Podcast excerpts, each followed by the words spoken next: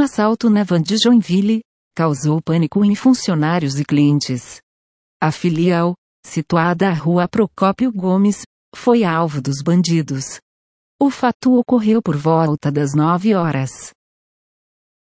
A polícia militar recebeu uma ligação via 190, informando que estaria ocorrendo um assalto no depósito da empresa. Dois masculinos entraram armados e foram para as docas.